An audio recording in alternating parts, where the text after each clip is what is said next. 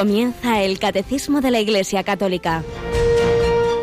Un programa dirigido por el Padre Luis Fernando de Prada.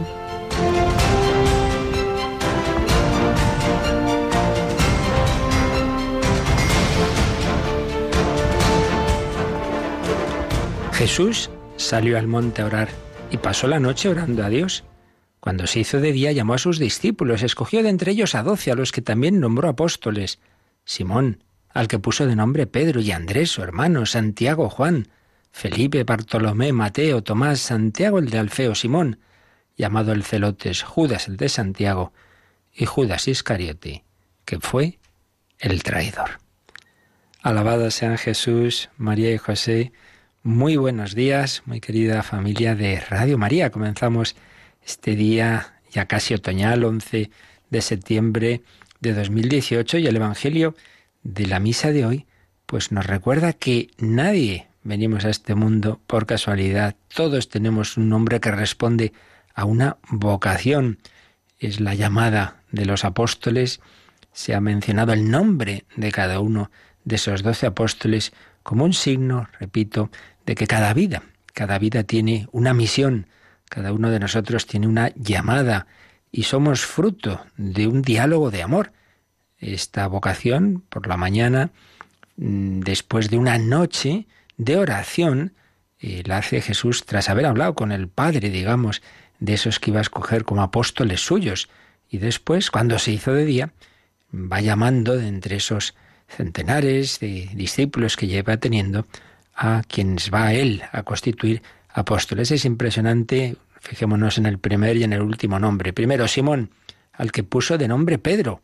El cambio de nombre en la Biblia es una señal de un cambio de misión. Era pescador de peces del lago de Galilea, iba a ser pescador de hombres.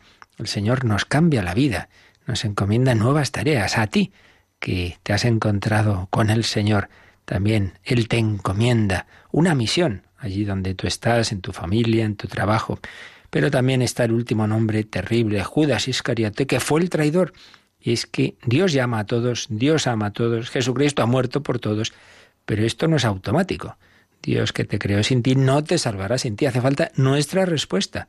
Nuestra respuesta puede ser mártires, los once apóstoles respondieron a su vocación a la santidad, casi todos incluso hasta el martirio, y en cambio puede ser la traición, como Judas Iscariote, el misterio de la libertad humana. Por eso cada día tenemos que pedir la gracia de Dios, porque todos, todos, todos podemos hacer un estropicio. Se cuenta de San Felipe Neri cuando se despedía por las mañanas, vivía con otros sacerdotes en el oratorio que fundó. Decía, si por la noche no he vuelto, bueno, búsquenme en una comisaría o cualquier sitio malo, pero padre, ¿qué está usted diciendo? Soy capaz de todo. Pues sí, todos somos capaces de todo sobre todo si nos creemos ya muy seguros, nos fiamos de nuestras fuerzas y no pedimos la ayuda. Por eso hay que rezar de corazón el Padre nuestro. Hoy, dame hoy, hoy necesito el pan de cada día, danos hoy. No nos dejes caer en la tentación que, que está ahí. Y, y si caigo, pues perdona, perdona nuestras ofensas. Así que así vamos a vivir este día y este programa del Catecismo en el que tenemos ya, después de unos días de merecidísimo descanso, a Rocío García. Buenos días, Rocío. Muy buenos días, padre. ¿Qué tal han ido esos días veraniegos? Bueno, eso siempre va bien. claro que sí, hay que tomar fuerzas y además en espíritu cristiano como lo has hecho tú. Pues vamos a pedir al Señor que nos ayude en este curso, en este curso que estamos comenzando y además aquí ahora pues seguimos con el tema de la iglesia, a vivir así, a vivir en iglesia en momentos no fáciles, de, muchos problemas, todos esos escándalos, pero no nos olvidemos, Jesucristo es el que lleva la Iglesia y a pesar de las divisiones, hablaremos también hoy, de seguimos hablando de cómo hay distintos grados de incorporación a la Iglesia, pero no tengamos miedo. Jesús lleva, Él es el buen pastor, el buen pastor que va guiando a la Iglesia y como lo hizo en el siglo XVI, otra época difícil con toda aquella ruptura protestante y menudo, menuda, menudo grupo de santos salió. Estamos hablando y lo seguiremos haciendo varias semanas de Santa Teresa en este final del año teresiano hasta ese 15 de octubre se culmina o se clausura el año teresiano, pues estamos recogiendo algunos retazos de la vida de aquella todavía niña y adolescente, como hoy mismo veremos. Pues vamos adelante con ello y pedimos también la intercesión de esta gran santa, para que también nosotros respondamos a nuestra vocación a la santidad.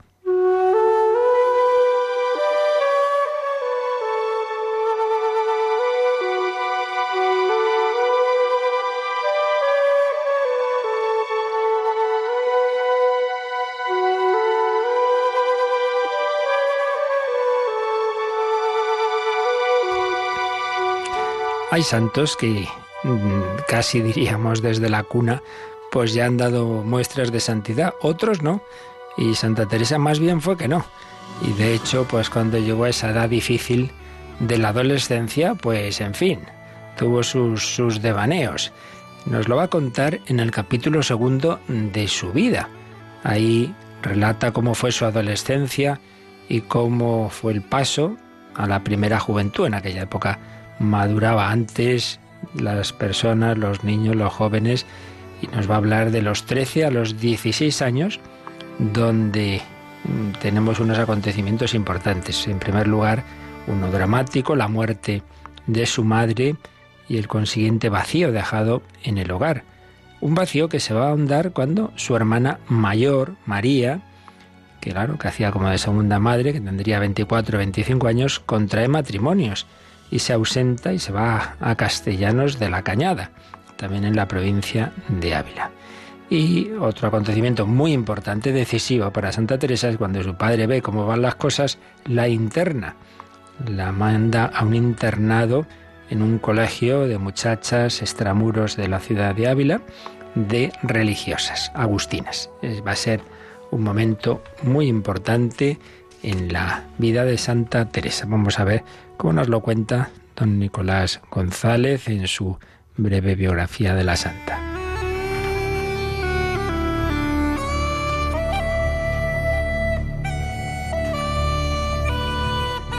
Ya adolescente, la hija de don Alonso se cuida de parecer bien y de agradar.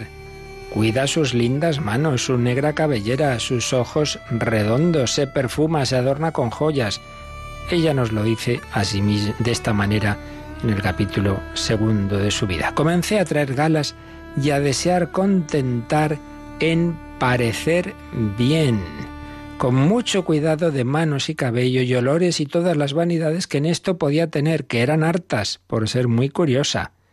Duróme mucha curiosidad de limpieza, demasiada. Ella ya cuando nos lo cuenta bastantes años después, dice, anda que no era yo presumida, vanidosa, me arreglaba con esto, con lo otro, pues sí, era una mujercita que era muy agradable, muy simpática, no lo hacía con mala intención, eso lo deja claro, jamás consintió que nadie ofendiera a Dios por mí, pero bueno, pues estaba en esa edad en que además pues tenía ahí un círculo de, primos, sobre todo de primas, que se ve que había alguna pues bastante ligerilla.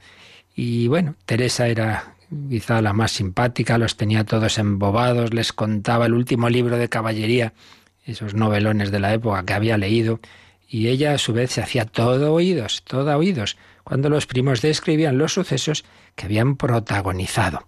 Eran casi todos de mi edad cuenta, poco mayores que yo. Andábamos siempre juntos. Teníanme gran amor. Teníanme gran amor.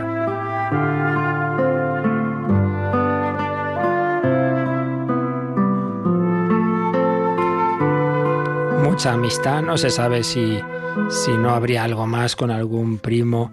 En cualquier caso, Teresa eh, siempre cuidó mucho, cuidó mucho eh, su, su, alma en el sentido que aunque estuviera un poquillo con esas vanidades, lo que desde luego no quería era que todo ello llegara a un pecado grave. Si hubo algún tipo de amorío, no pasó nada que pudiera ser a ese nivel. Eh, de hecho, escribe así, por ninguna cosa del mundo en esto me podía mudar, ni había amor de persona de él que a esto me hiciese rendir. Rendir. Teresa no se rindió jamás ante ninguna persona de este mundo. Nada ni nadie la hizo claudicar de sus principios. Pero en fin, ahí estaba, en una lucha interior. Por un lado, quería mantener esos principios cristianos que ya estaban en su alma, pero por otro lado, pues era, era eso, una adolescente simpática, guapetona, que tenía mucho éxito, y ahí estaba. Bueno, pues su padre, que veía el panorama y que veía que había algunos primos, como digo, sobre todo alguna prima ligerita, también las criadas de la casa, que podrían influirla mal, se preocupó y dijo, esta, esta hay que llevarla a otro sitio. En efecto, cortó por lo sano y buscó el pretexto de que se había casado la hermana mayor, doña María, y de que no estaba bien que se quedara sola en casa, entre criadas, casamenteras y, y hermanos y, las demás primas que venían por allí, y la buscó un internado en el convento de Nuestra Señora de Gracia, donde se criaban personas semejantes en edad y en rango social. Don Alonso cuidó de hacerlo sin llamar la atención, con gran disimulo, de manera que solo Teresa, su padre y alguna otra persona supieron la razón verdadera. Siempre estaba ese motivo que se podía alegar de que faltaba la madre y que se había casado y se había ido de casa también la hermana mayor. Pues fue decisivo. La providencia va guiando la vida de todas las personas y así fue con Teresa. Cuando ésta eh, fue internada en el convento de religiosas agustinas de Gracia tenía 16 años, la edad justa para pensar en serio, para empezar a decidir sobre su futuro. Y ahí ya, en un ambiente mucho mejor, con mucha facilidad para la piedad, alejado de los condicionamientos familiares y de las conversaciones de primos y enamorados, pasatiempos de buena conversación, dirá Teresa, esta reza y lee, reflexiona y nos cuenta. Estuve año y medio en este monasterio harto mejorada. Comencé a rezar muchas oraciones vocales y a procurar con todas me encomendasen a Dios, todas las monjas de allí, que le, me encomendasen para que me diese el estado en que le había de servir. Mas todavía deseaba no fuese monja, que éste no fuese Dios servido de dármele, aunque también temía al casarme. Es decir, empezó a hacer lo que todo cristiano debería hacer de joven, que es, bueno, a ver, ¿qué quiere Dios de mí? Empezó a pensárselo. Y le decía a la monja, recen para que Dios me ilumine, pero que no sea monja y que no sea monja. De esto ya conozco yo bastantes. Que no sea monja. Pero claro, por otro lado, también le daba miedo lo del casarse. En aquella época tampoco la, condición de la mujer era demasiado fácil y en fin, todo le daba miedo. Entre sus compañeras de dormitorio y de clase, unas se inclinaban por ser monjas, otras por contraer matrimonio. Teresa tarda en ver claro su futuro, tanto que probablemente por esta ansiedad y quizá por algún otro factor, ya va a tener una enfermedad. La pobre tendrá muchas en su vida. La superiora, la madre religiosa María de Briceño, eh, se dio cuenta de que algo pasaba ahí. La notó tocada de Dios Tuvieron muchas conversaciones que le hicieron mucho bien a Teresa. Holgábame de oírla. Cuán bien hablaba de Dios. En ningún tiempo dejé de holgarme de oírlo. Decíame el premio que daba el Señor a los que todo lo dejan por Él. Y así aquella que era enemiguísima de ser monja empezó a tomárselo en serio y empezó a pensar que no estaría tan mal. Estos buenos pensamientos de ser monja me venían algunas veces y luego se me quitaban y no podía persuadirme a serlo. Y así está la mujer, pero ya decimos que enferma, con lo cual, pensando en qué estado me estaba mejor, dióme una gran enfermedad que me hube de tornar a casa de mi padre. Así que ese discernimiento que empezó en ese internado tuvo que seguir. Después, eso ya veremos el próximo día cómo fue la cosa. Pero nos quedamos hoy con que Dios nuestro Señor va haciendo con cada uno de nosotros una historia jugando con nuestra libertad, esa libertad que ya en la adolescencia es fuerte, uno quiere ser autónomo y tantas veces se revela y se revela frente a los padres, le faltaba Teresa la madre, pero también frente a Dios, no, no, no, no, Señor, a mí esto no, esto no, la fe no le fallaba, desde luego, como ya tantas veces falla, no, en aquel momento no, pero sí ese, ese querer dar la voluntad, ese, ese hacer lo que Dios quiera o hacer lo que a uno le dé la gana. Ahí estaba la batalla. Teresa la tuvo, no nació santa. Cada uno de nosotros tenemos nuestras batallas en distintos momentos de nuestra vida, diversas crisis. Bueno, pero el Señor sigue ahí llamando a la puerta. Mira que estoy a la puerta y llamo. Pues pedimos al Señor, por intercesión de esta santa, de que tuvo muchos altibajos en su vida, que nos ayude a abrir la puerta, que nos ayude a dejarnos conquistar por Él, como al final lo consiguió con Teresa de Jesús.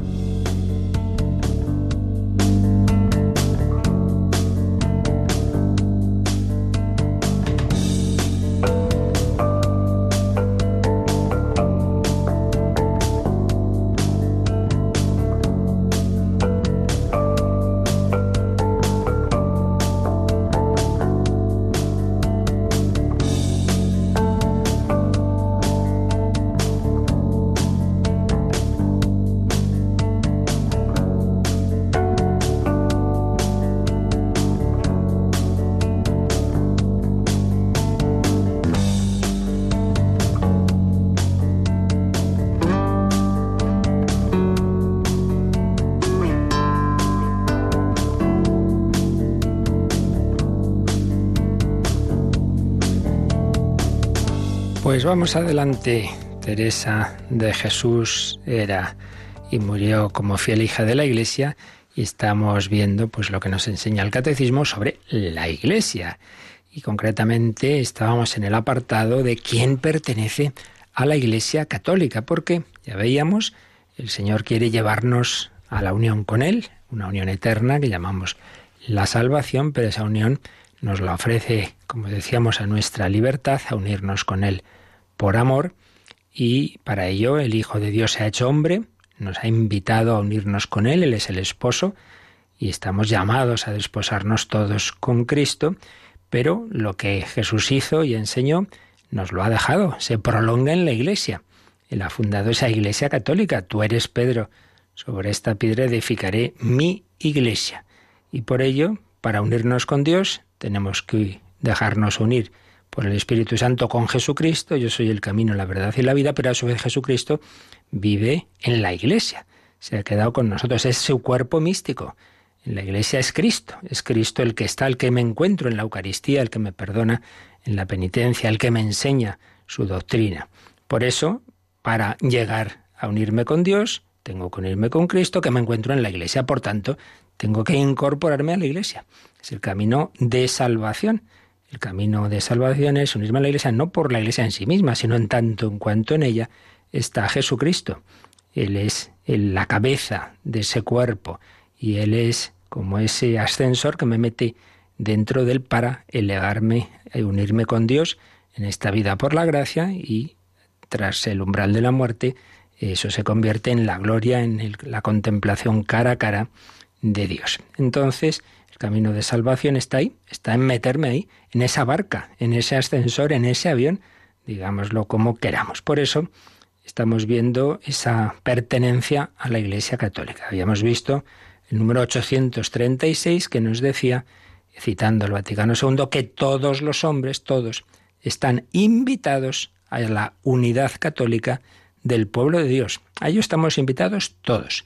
Y a esa unidad pertenecen de diversas maneras o están destinados a ella? ¿Quiénes? Pues los diversos grupos de personas según nuestra relación con la Iglesia. En primer lugar, los católicos, que ahora recordamos en que consiste la plena pertenencia, pero también tienen una pertenencia no plena los demás cristianos y en general todos los hombres están destinados. Iremos explicando esto.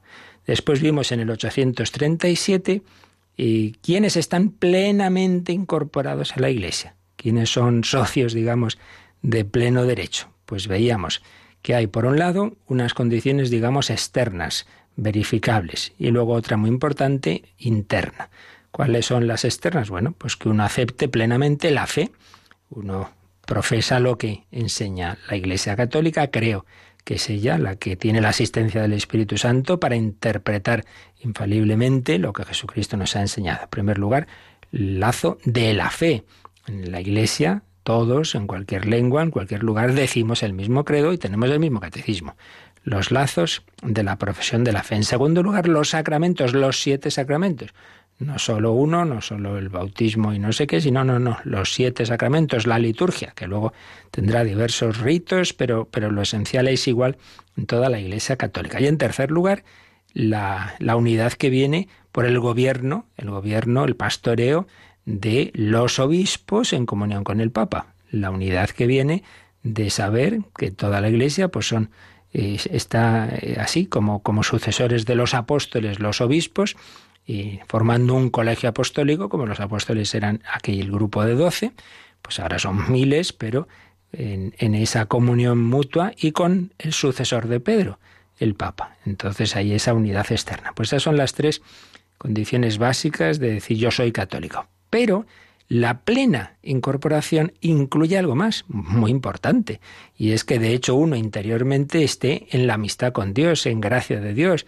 Es decir, dice el catecismo, citando de nuevo la Lumen Gentium, que aquellos que tienen el Espíritu de Cristo están plenamente incorporados a la sociedad de la Iglesia, aquellos que, teniendo el Espíritu de Cristo, aceptan íntegramente su constitución y todos los medios de salvación establecidos en ella y están unidos dentro de su estructura visible a Cristo, que la rige por medio del sumo pontífice y de los obispos, mediante los lazos de la profesión de la fe, de los sacramentos, del gobierno eclesiástico y de la comunión. Pero, repetimos, no basta con eso externo, porque uno puede, como dice a continuación este número, eh, no permanecer en el amor, aunque esté incorporado externamente a la Iglesia, puede estar en el cuerpo y no con el corazón cuando uno, aunque crea todo lo que hay que creer, sin embargo no vive en gracia de Dios. Bien, pues esto era, digamos, los católicos. Y ahora, a continuación, el catecismo va a preguntarse, bueno, ¿y qué relación tienen con la Iglesia los demás grupos de personas? Empezando por los más cercanos, que no tienen todo, todo, todo, pero están muy cerca y luego vamos, vamos dando pasos, digamos, en círculos concéntricos. Pues es lo que vamos a ver ahora a partir del número 838. Así que, Rocío, cogemos este numerito y lo leemos. 838. La Iglesia se siente unida por muchas razones con todos los que se honran con el nombre de cristianos a causa del bautismo, aunque no profesan la fe en su integridad o no conserven la unidad de la comunión bajo el sucesor de Pedro.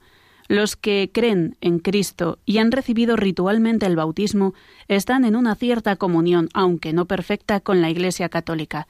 Con las iglesias ortodoxas, esta comunión es tan profunda que le falta muy poco para que alcance la plenitud que haría posible una celebración común de la Eucaristía del Señor. Así pues, en este número se va a hablar, se habla de la relación de los cristianos, no católicos, pero sí cristianos, con la Iglesia católica. Ya decíamos que aquí no se trata de un todo nada. Eh, o eres miembro de la Iglesia o ya absolutamente fuera. No, hombre, hay distintos grados de pertenencia y hay personas, y es un poco todo el tema que ya vimos, del ecumenismo, que aunque no tengan, lamentablemente, por razones históricas de haber nacido en una comunidad que en un momento dado tuvo una ruptura con la Iglesia, entonces no tienen el 100% de verdades y de medios de salvación tienen menos medios, les falta algo, por eso, por eso no, da igual, pero tampoco podemos pensar, ah, no, pues como les no tienen todo, pues ya esto no tienen nada, hombre, no, no es eso. Y además puede ocurrir, y sin duda ocurrirá, como nos he explicado también muchas veces, que personas que no tienen todos esos talentos, digamos, usando la parábola evangélica, no han recibido los diez talentos, a lo mejor tienen ocho, pero esos los aprovechan, hacen fructificar mucho más que los que sí tenemos todos, porque estamos en la iglesia y sin embargo, pues no los aprovechamos bien. Y de hecho, pues lamentablemente habrá, eh, sin duda, personas en la iglesia católica que no vivan esa amistad con Dios, incluso si mueren así, se queden eternamente separados de Dios, la condenación, y en cambio hay mártires, cristianos no católicos de otras comunidades, es decir, que aunque les faltaba algún medio, pero los que han tenido los han aprovechado máximamente. Entonces se va viendo aquí esa relación de esos distintos grupos. Entonces, lo primero que se ha dicho es que aunque no tengan esa plenitud de, de todo lo que, lo que el Señor nos ofrece en la Iglesia, ésta se siente unida. Es una cita de nuevo de la Lumen Gentium 15 en este caso, se siente unida por muchas razones con todos los que se honran con el nombre de cristianos. ¿Quién es un cristiano? Pues básicamente es el que cree en la Santísima Trinidad, Dios un solo Dios, pero que es Padre, Hijo y Espíritu Santo, que cree que el Hijo de Dios se ha hecho hombre, por tanto cree en Cristo como, como Hijo de Dios, en el sentido fuerte de la palabra, que ha recibido, que tiene eternamente la misma naturaleza divina y luego también la naturaleza humana. Cristo, Dios y hombre verdadero. Y se une a Él por el sacramento primordial, que es el bautismo. Una persona que cumple estas condiciones es cristiano, aunque no sea católico, sí, no acepta también que la Iglesia ha sido fundada por Cristo y bueno, todo lo que hemos visto antes, ¿no? Acepta el gobierno de la Iglesia, etcétera, pero es cristiano. En cambio, no son cristianos, no son cristianos, por ejemplo, los testigos de Jehová, por mucho que se pongan el apellido de testigos cristianos de Jehová, no lo son porque no creen en Cristo como Dios, no creen en la Santísima Trinidad. Eso debe estar claro. Por tanto, la Iglesia se siente unida por muchas razones con todos los que se honran con el nombre de cristianos a causa del bautismo. Se han bautizado, creen en la Santísima Trinidad, creen en Cristo como Hijo de Dios con los que se honran con el nombre de cristianos a causa del bautismo, aunque no profesan la fe en su integridad. Pues según qué comunidad estemos viendo, hablando, pues hay aspectos de la fe que, no, que no los aceptan, que no los profesan, o no conserven la unidad de la comunión bajo el sucesor de Pedro. Recordemos que en el número anterior habíamos visto que las condiciones de plena incorporación a la Iglesia Católica, aparte de vivir en la amistad con Dios, era la, la fe, la profesión de la fe, los sacramentos y el gobierno eclesiástico que tiene por cabeza el Papa. Entonces, eh, si en una comunidad, pues sí, cree prácticamente todo, que es lo que a continuación nos va a decir de las iglesias orientales ortodoxas, que se llaman a sí mismas ortodoxas, eh, pero no aceptan el primado, el primado de jurisdicción del Papa. Entonces, claro, pues no, no tienen esa plena comunión. Pero dice, sigue diciendo el catecismo, los que creen en Cristo y han recibido el bautismo están en una cierta comunión, aunque no perfecta, con la Iglesia Católica. Entonces, este es el sentido del ecumenismo, no es como a veces pensamos el relativismo. Mire, da igual, da igual, sea usted lo que sea. No, hombre, no, nadie dice que da igual. Pero lo que sí se dice es que valoremos los aspectos positivos, fomentemos lo que nos une y bueno, pidamos a Dios que ayude a que, a, que, a superar lo que falta, ¿no? Pero fijémonos también en eso y valoremos eso y no veamos ahí como, como enemigos, sino unámonos en, los que, en las cosas en que estamos de acuerdo y que podemos hacer juntos. Los que creen en Cristo y han recibido ritualmente el bautismo están en una cierta comunión, aunque no perfecta, con la Iglesia católica. Y esto sobre todo se da, que es lo último que dice el número, con esas iglesias orientales ortodoxas. Con las iglesias ortodoxas esta comunión es tan profunda que le falta muy poco, discurso de Pablo VI, le falta muy poco para que alcance la plenitud que haría posible una celebración común de la Eucaristía del Señor.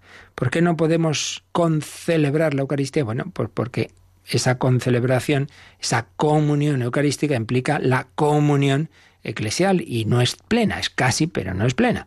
En cambio, fijaos, como falta muy poquito y tienen pues la misma fe de los sacramentos, la misma, creen en la Eucaristía, igual que nosotros, sí cabe en circunstancias extraordinarias. Un católico, por ejemplo, está en un país en el que no encuentra una iglesia católica, entonces va, puede ir a la misa de naturalmente que, se celebren en, esas iglesias ortodoxas y puede incluso comulgar, sí, una circunstancia especial, porque es la, misma Eucaristía, la misma comunión.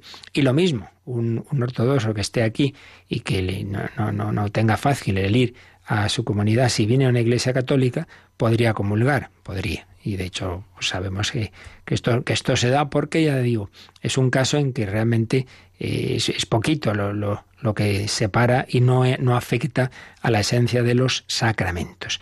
Por ello, pues es, es la, digamos, la de todos los grupos cristianos es el, el que está más cerca y, y bueno, pues más bien son circunstancias históricas, todas aquellas mezcladas, como son tantas veces ocurrido en la historia, con temas políticos, históricos, que si los cristianos entraron en la cruzada tal en, en Grecia, que si luego pasó lo otro, que fue la culpa tuya, mía, bueno, pues y eso queda ahí muchas veces y hace daño pues estos aspectos más eh, digamos emotivos y afectivos que doctrinales que gracias a Dios pues pues ya digo que las diferencias son, son pequeñas. Enseguida vemos otros números marginales que desarrollan esto en el catecismo, pero vamos a agradecer al Señor que, que nos invita a formar parte de su pueblo, esta familia, esta familia que, que es la Iglesia y en la que lo importante es que seamos humildes, que, seamos agradecidos, que no hagamos como hacían ya los mismos apóstoles, peleándose quién, quién es aquí el primero,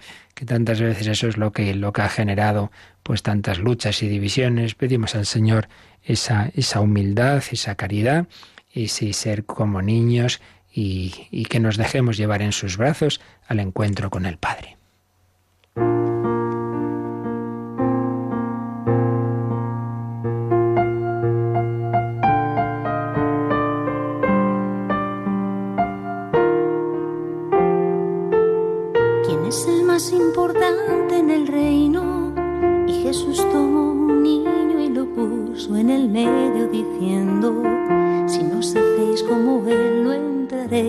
Entraréis, en el reino. Porque el que se haga pequeño, pequeño, es el más grande en el reino del cielo. Cuidado, no despreciéis a ninguno de ellos, porque sus ángeles siempre están viendo el rostro de mi Padre del cielo y el que acoge a un niño de estos, me acoge a mí.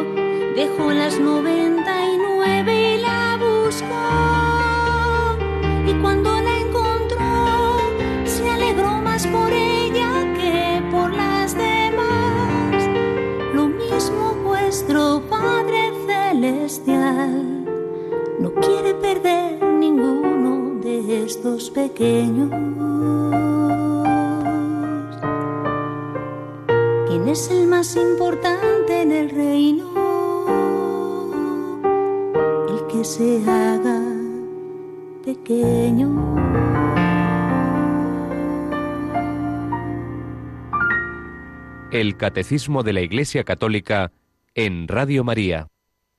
Pues en este catecismo estamos viendo el 838, relación de la Iglesia con otros grupos.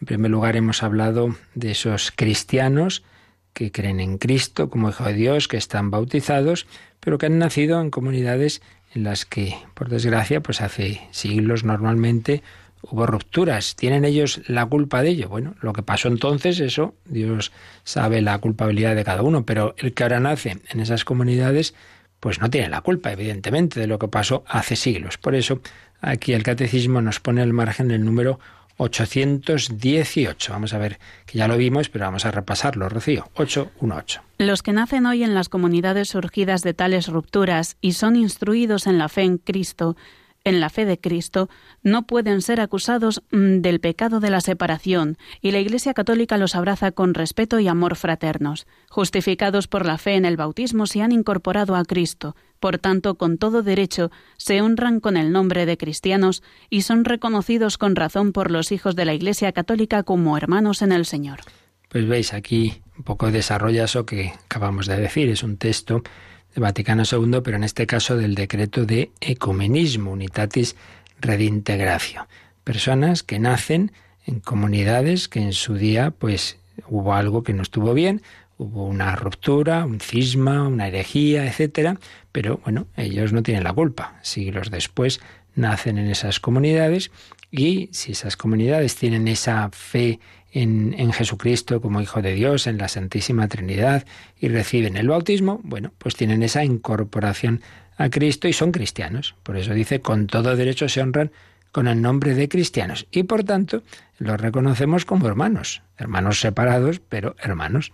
Y porque tienen eh, esa, esa, esa fe en Jesucristo, reconocen a Él como el hermano mayor que nos lleva al Padre, están bautizados, son hijos de Dios.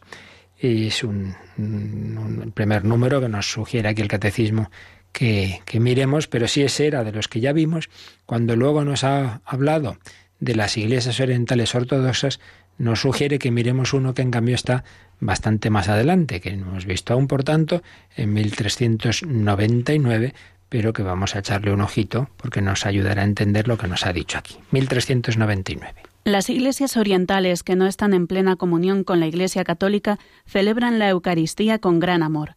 Estas iglesias, aunque separadas, tienen verdaderos sacramentos y sobre todo en virtud de la sucesión apostólica, el sacerdocio y la Eucaristía, con los que se unen aún más con nosotros con vínculo estrechismo. Una cierta comunión in sacris, por tanto, en la Eucaristía no solamente es posible, sino que se aconseja en circunstancias oportunas y aprobándolo con la autoridad eclesiástica. Así pues, es lo que antes decíamos, que en este, en este caso, pues hay una unidad muy grande, todavía pues queda eso, que no aceptan esa, esa primacía del Papa y a veces algún otro, alguna otra cosilla pequeña, pero tienen verdaderos sacramentos y la sucesión apostólica. Es decir, ahí verdaderamente hay una sucesión, eh, creen en el sacramento del orden, cosa que no pasa en, las comunidades eh, protestantes, reformadas, y claro, ahí ya las, la separación es mucho mayor.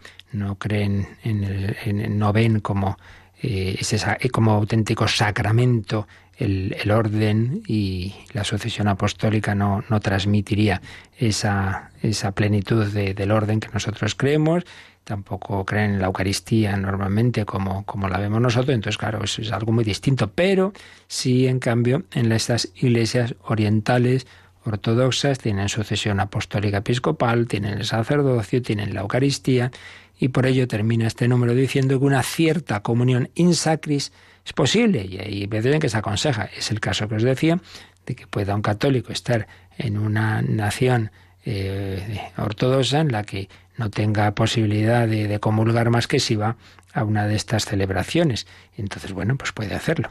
Como, como al revés también, porque ya digo, es, lo excepcional, lo, suyo es que, uno esté evidentemente en su propia iglesia, pero pero en esas circunstancias, dado que la, fe que se tiene en los sacramentos es la misma, pues entonces mm, más vale eso que quedarse sin, sin la comunión. Bueno, pues esto es lo que, lo que nos dice el catecismo en este apartado eh, que empezaba en el 836 y que tenía por título ¿Quién pertenece a la Iglesia Católica? Hemos visto, hay una pertenencia plena en esas tres más una condiciones, tres, la fe, los sacramentos y el pastoreo de los obispos y papa, y más una en el sentido de que la plena incorporación incluye también el vivir en la gracia de Dios.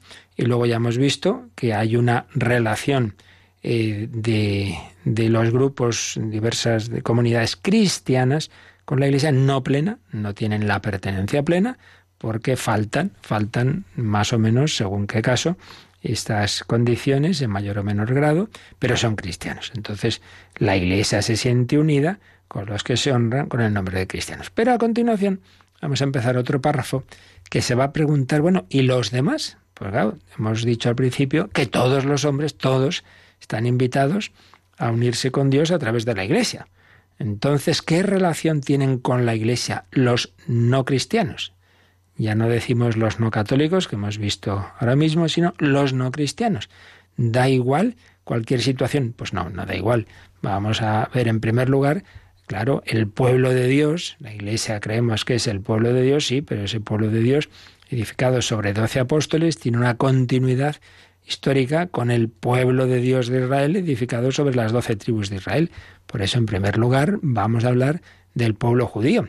Ya se trató bastante este tema cuando hablamos de la pasión de, del Señor, quienes son responsables de la muerte de Cristo, y ya veíamos que de ninguna manera podemos decir, ah, es que eso fueron los judíos. No, no, es, toda la humanidad y, en fin, toda la serie de distinciones que, que, ya hicimos. Pero ahora la pregunta no es esa, ahora es cuál es la, la relación de la Iglesia como tal con, con el pueblo judío actual, no con lo que lo que pudo pasar, lo que pasó en, en, el tiempo de Cristo. ¿no? Entonces vamos a hablar de los judíos, luego vamos a hablar de otra gran religión, eh, que es el Islam, los musulmanes, que tienen algunos puntos en común y luego ya con, vamos a hablar de, de las, así en general, de la relación de la Iglesia con las demás religiones no cristianas. Pero, en primer lugar, estas dos religiones ante todo el pueblo judío. Y de ello nos habla el número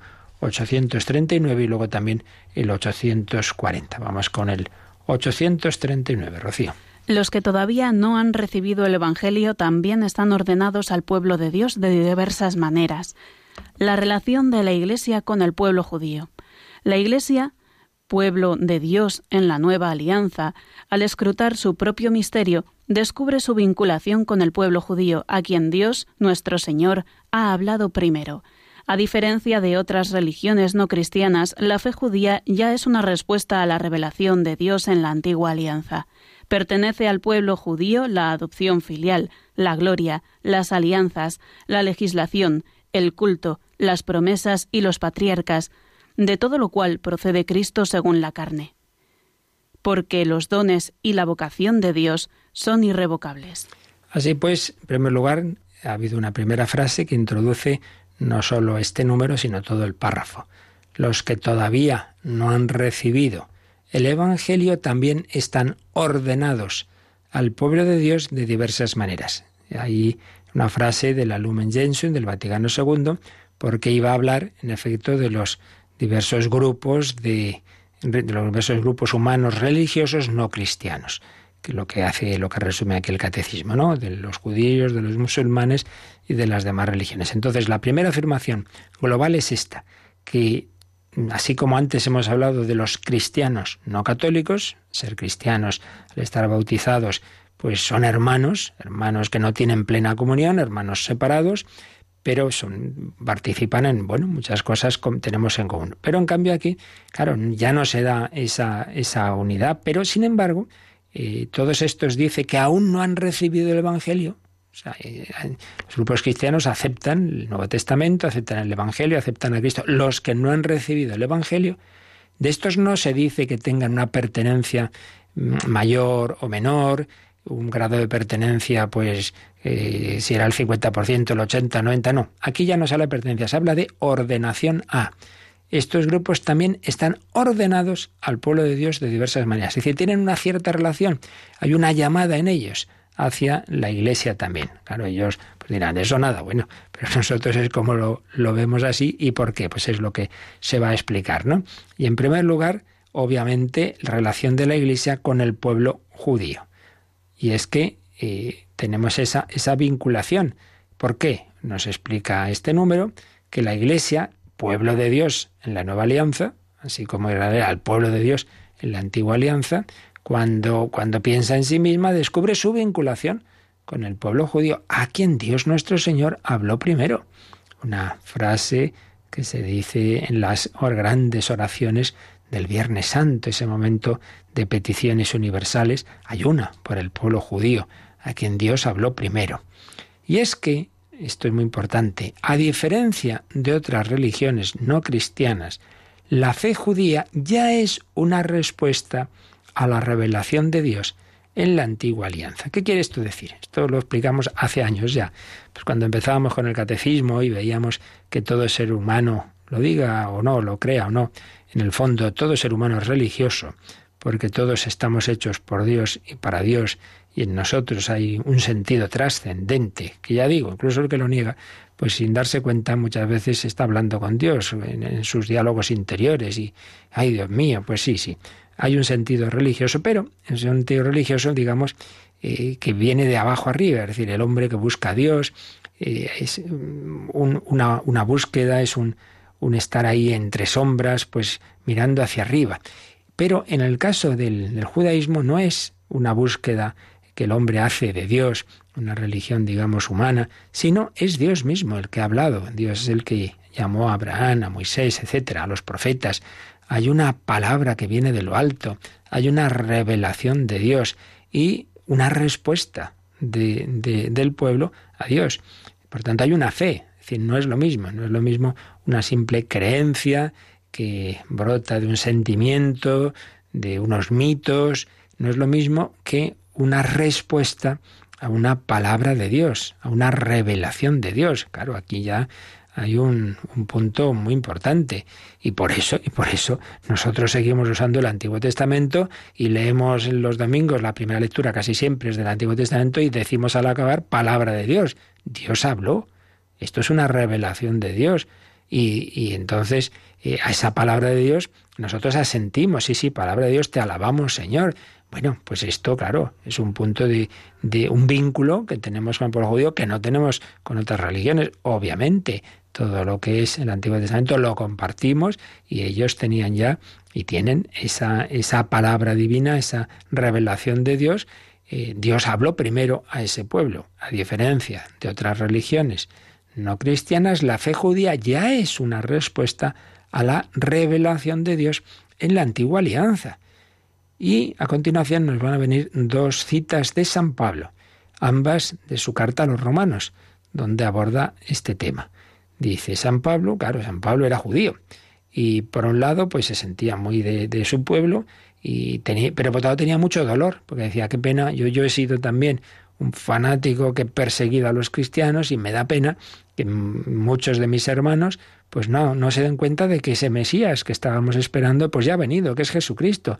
Le daba mucha pena, pero por un lado valora lo que, lo que tiene ese pueblo y a la vez pues tiene esa, esa pena y espera, y así nos lo va a decir el número siguiente del catecismo, que, que en un momento dado de la historia ese pueblo reconozca a Cristo y se convierta al cristianismo, digamos.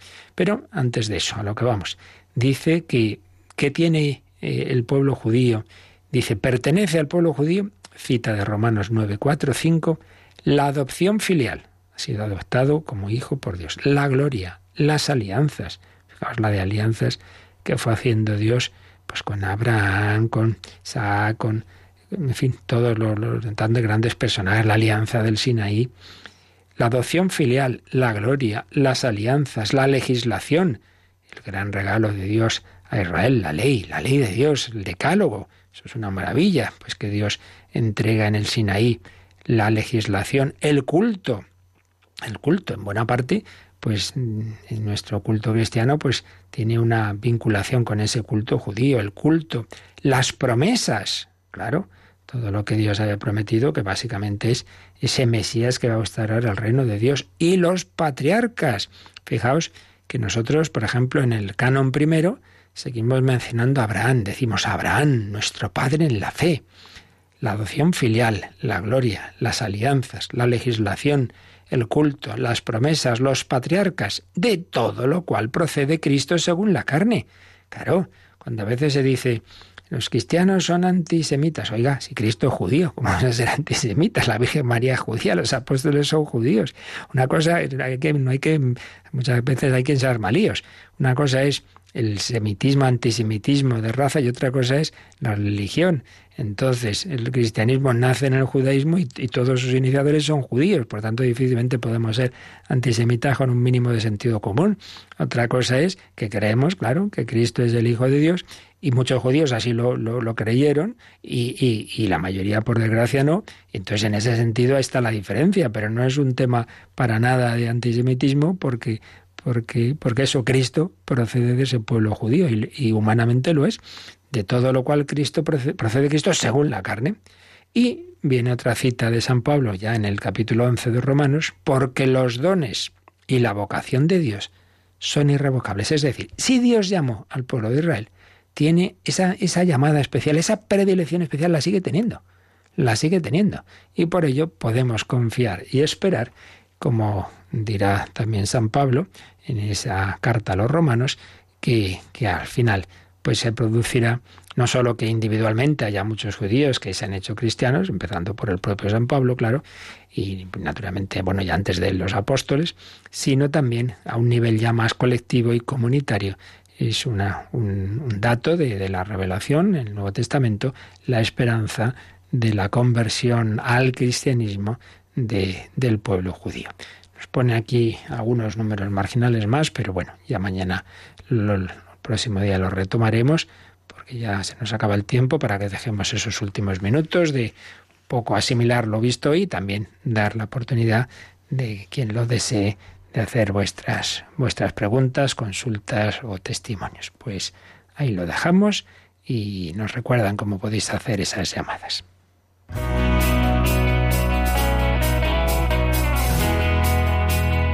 Participa en el programa con tus preguntas y dudas. Llama al 91005 9419. 91005 9419. También puedes escribir un mail a catecismo arroba radiomaria.es. Catecismo arroba radiomaria.es.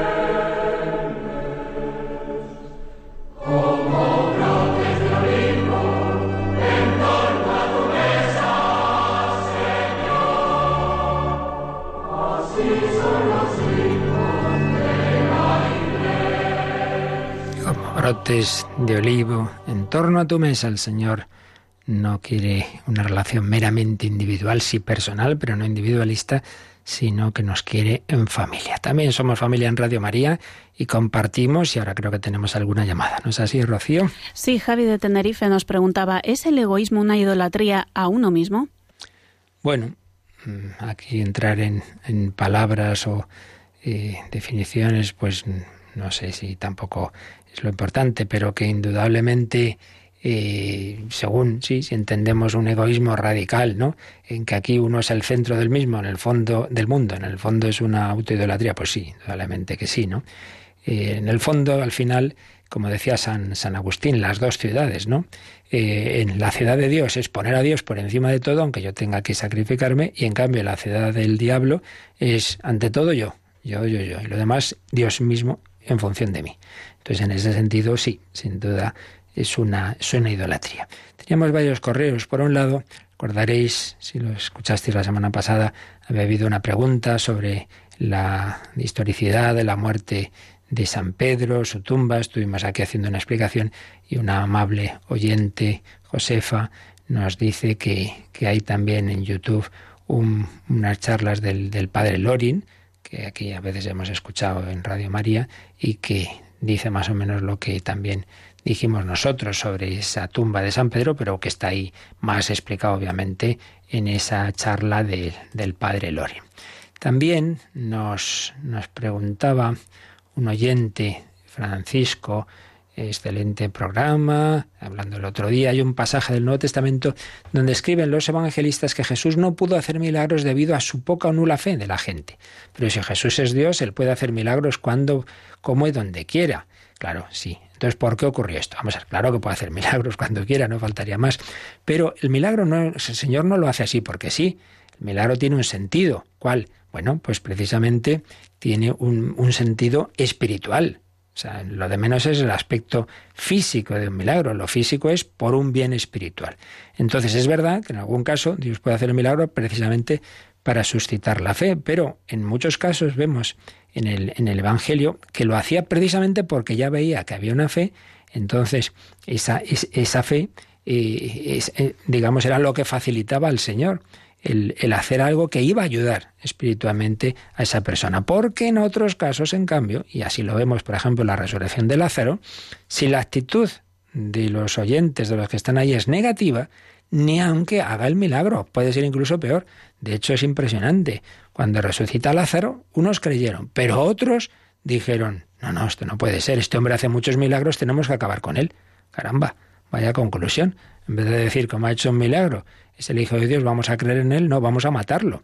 Entonces el Señor ve, o sea, realmente el milagro siempre tiene un fin espiritual, porque hacer milagro por hacerlo, no se trata de eso, sino de ayudarnos siempre, todo el fin de, toda la obra de Cristo es ayudar a que, a que nos unamos con Él, nos unamos con Dios, en definitiva, que seamos santos y nos salvemos. Entonces, el, como ese es el fin, pues Dios ve los corazones de las personas y muchas veces, si no hay una actitud espiritual adecuada, dice, no, ¿para qué voy a hacer el milagro? O sea, poder podría hacerlo, claro que podría hacerlo, pero no lo quiere hacer porque no conviene, porque no es lo adecuado para el bien espiritual. Y luego habla de que muchas veces nuestro comunicante Francisco, muchas veces estamos en sequedad, y uno quisiera, pues Señor, dame un toquecito, pues sí, desde luego. Eso pasa a todos cuando, cuando hay etapas largas de aridez. Dice, pero hombre, ¿por qué Dios dice no nos da aunque sea una pequeña inspiración? Mire, yo esas preguntas de que hacerse las haré, ¿verdad? Ya se las haremos. Pero lo que está claro es que lo vemos en la vida de los santos. Por ejemplo, la Madre Teresa, ¿no? Pues tantos años de, de oscuridad, etcétera Dios sabe mejor que nosotros, igual que decíamos a nivel del milagro, también al nivel de, cómo darnos a sentir o no sentir su, su, presencia. Lo importante es vivir unidos a Él. Eso es lo esencial, vivir en la fe. Que nos conviene para ello un sentimiento, no te preocupes que lo tendrás. Y el Señor pues pues desde luego sabe tocar el corazón y enamorar y dar, sí. Pero que hay otras veces en que si estamos siempre con caramelitos, al final, como decía San Francisco de Sales, en vez de buscar al Dios de los consuelos, buscamos los consuelos de Dios y eso nos va a hacer daño, pues volvemos a lo mismo. Dios que busca nuestro bien espiritual dice, no, no, te conviene la sequedad. Y de hecho Santa Teresa, que anda, que no tuvo éxtasis y gracias místicas y gustos, todo lo que usted quiere más, sí, sí, pero también tuvo 18 años de, de bastante sequedad, ¿eh? y que no está mal. Entonces, pues eso, que nos fiemos del Señor, que sabe mejor que nosotros lo que nos conviene. Bueno, tenemos alguna cosa más, pero la dejamos ya para el próximo día pues pedimos al Señor su bendición, agradecemos a Rocío García su colaboración y a todos vosotros que compartimos estos momentos, este empezar el día a los pies del Señor, aprendiendo la doctrina que nos transmite a través de su iglesia y ahora Él nos bendice. La bendición de Dios Todopoderoso, Padre, Hijo y Espíritu Santo, descienda sobre vosotros. Alabado sea Jesucristo.